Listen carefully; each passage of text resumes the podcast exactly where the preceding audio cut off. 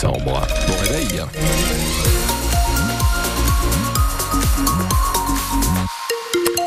Tout de suite sur les routes de la région, les conditions de circulation en temps réel, un rapide coup d'œil avec euh, toujours du monde actuellement en direction de la métropole lilloise, les bouchons habituels à cette heure-ci, la 25 depuis euh, notamment Armentières en direction de la métropole lilloise, la nationale 41 aussi qui commence à vous poser quelques complications depuis Fournan-Web et puis la 1 depuis le nœud de Dourges jusqu'à l'entrée notamment la courbe de Ronchin. Tiens, 19 décembre, est-ce que ce serait pas un temps de décembre, Thomas Un temps, en tout cas, avec des averses, la averses qui vont débarquer par la Flandre, tout d'abord, euh, en fin de matinée, et la pluie qui ensuite va se généraliser à toute la région de la pluie pour tout le monde, donc cet après-midi, avec des températures qui seront comprises pour les maximales entre 8 et 12 degrés. Ce matin, on relève entre 2 et 9 degrés à l'échelle de la région, 9 degrés pour la maximale à Boulogne. Et dans l'actualité de ce mardi, la loi immigration va-t-elle changer quelque chose à la situation sur le littoral du Nord-Pas-de-Calais. Alors que les débats sur ce projet de loi occupent les parlementaires depuis plusieurs semaines, les tentatives de traverser se poursuivent. Des exilés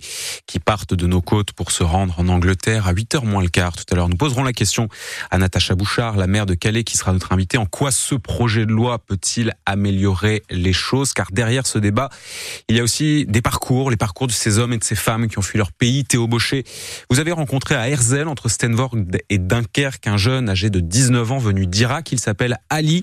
Il vit aujourd'hui dans une maison Sésame qui accueille les exilés. Il a fait le choix de rester en France après plusieurs tentatives ratées pour se rendre en Grande-Bretagne. Comme tous, Ali rêve de l'Angleterre quand il arrive dans le Nord en 2019. Faute d'argent, seul son père peut s'y rendre. Ali tente ensuite de passer par camion à quatre reprises. Et quatrième semaine, j'ai essayé avec le camion. Je suis tombé et j'ai été blessé. Après, je suis venu ici. Normalement, c'était pour un week-end. J'ai resté six mois. Ici, c'est la maison Sésame d'Herzl. Puis Ali est envoyé en foyer à Lens, à Cassel, et il étudie lycée, CAP et maintenant un bac pro commerce. Ali veut donc rester en France. Oui, bien sûr, parce que là, j'ai tous mes papiers et tout. Je crois pas si je vais ailleurs, euh, je vais avoir la même chose que la France. Ça ouvre le cœur. Avec un grand sourire, il raconte son histoire aux exilés qui arrivent, mais difficile de les convaincre. Il faut attendre en France 18 mois, donc c'est un peu long pour eux. Donc ils voulaient avoir 8 mais ça pas possible. Ali le dit, il lui a fallu du calme et beaucoup de patience pour obtenir son titre de séjour. J'ai fait toutes mes forces pour euh, avoir plein de papiers. Euh, il fait l'école euh, sérieusement et apprendre la langue. Déjà, il y a des personnes qui sont là depuis trois ans.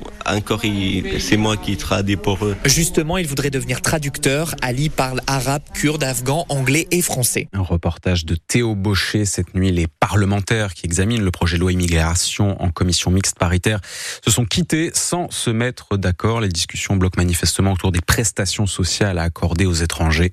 Les débats sont censés reprendre dans la matinée. Et au palais de justice de Lille, le procès de neuf personnes accusées de trafic de déchets entre aujourd'hui dans son deuxième jour. Ce procès qui a débuté hier euh, et qui va durer toute la semaine. On a pu se rendre compte d'ailleurs des hier de l'ampleur de ce trafic pendant deux ans, 2018-2020. Ce sont plus de 10 000 tonnes de déchets qui ont été importés en France depuis la Belgique, déchets qui dans un premier temps ont été confiés à des centres de traitement de Suez et de Veolia, centres qui n'ont jamais été payés. Le préjudice dépasse le million et demi d'euros.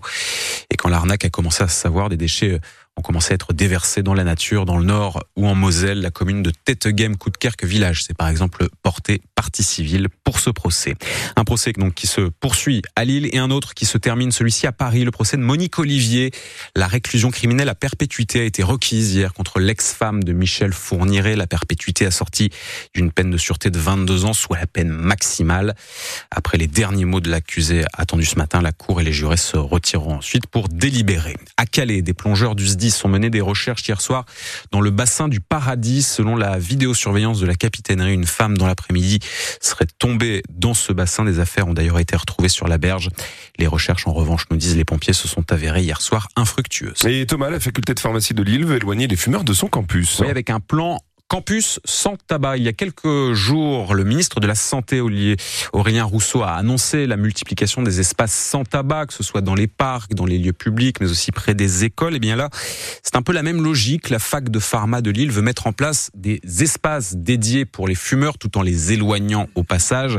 Véronique est infirmière. Elle joue le rôle de référente au sein de la faculté pour ce dispositif. L'enjeu, c'est de ringardiser en effet la consommation de tabac et l'éloigner des portes d'entrée du devant. Voilà, Déjà, on limite le tabagisme passif parce que quand on rentre et qu'on est entouré de fumeurs, on se prend la fumée. Ça évite aussi que celui qui veut hésite à fumer se mette à fumer en fait. Et puis le fait d'éloigner, on va aller marcher pour fumer.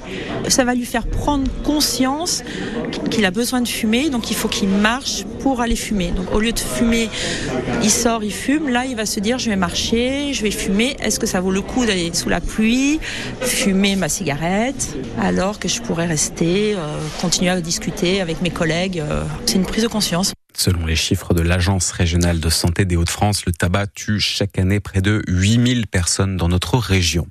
C'est la question que l'on vous pose ce matin au standard de France Bleu Nord. Est-ce que vous achetez vos cadeaux de Noël en magasin ou est-ce que vous vous les faites livrer? Si vous avez retenu la deuxième option, sachez que dans les entrepôts Amazon de la région, on se démène en ce moment pour que votre colis arrive à l'heure. À l'échelle des Hauts-de-France, ce sont plus de 2000 saisonniers, des intérimaires qui ont été embauchés spécifiquement pour la période des fêtes, des renforts qui sont déployés dans les centres de distribution type Lovin Planck, mais aussi dans les agences de livraison qui sont un peu la dernière étape avant que les, que les achats soient confiés aux livreurs. Ces agences, là aussi, nous en avons plusieurs dans nos deux départements, celle d'Avion, par exemple, dans le Pas-de-Calais, où s'est rendu Roman Porcon. C'est dans la nuit, vers minuit, que tout commence. Des colis par milliers arrivent dans ce hangar. Roger est chargé de déposer les cartons un à un sur le tapis roulant. On peut avoir des palettes à 40 colis comme des palettes à 200 colis.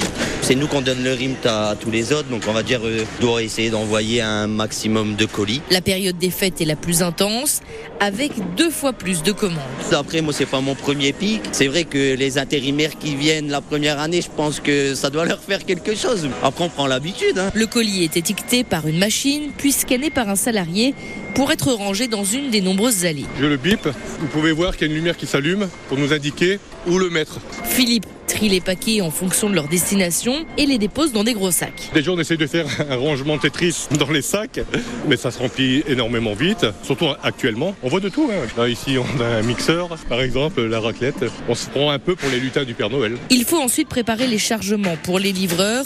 Sur son écran, Émilie a accès à toute la liste des colis qu'elle doit récupérer. J'ai 14 sacs à préparer vers l'allée A32. C'est mon premier sac qui s'allume en pointillé. Ça vous aide à vous repérer quoi Ah oui, complètement. Au total, 216 tournées sont préparées ce jour-là contre 150 en temps normal. Un reportage France Bleu Nord signé Roman Porcon en football. La trêve de Noël se rapproche. Les clubs de Ligue 1 jouent leur dernière journée de championnat de l'année demain pour la Ligue 2. C'est ce soir à 20h45. Dunkerque reçoit Bordeaux. Valenciennes joue à Ajaccio. Sachant que nos deux clubs sont derniers et avant-derniers de Ligue 2. Ce serait bien une petite victoire pour bah Noël.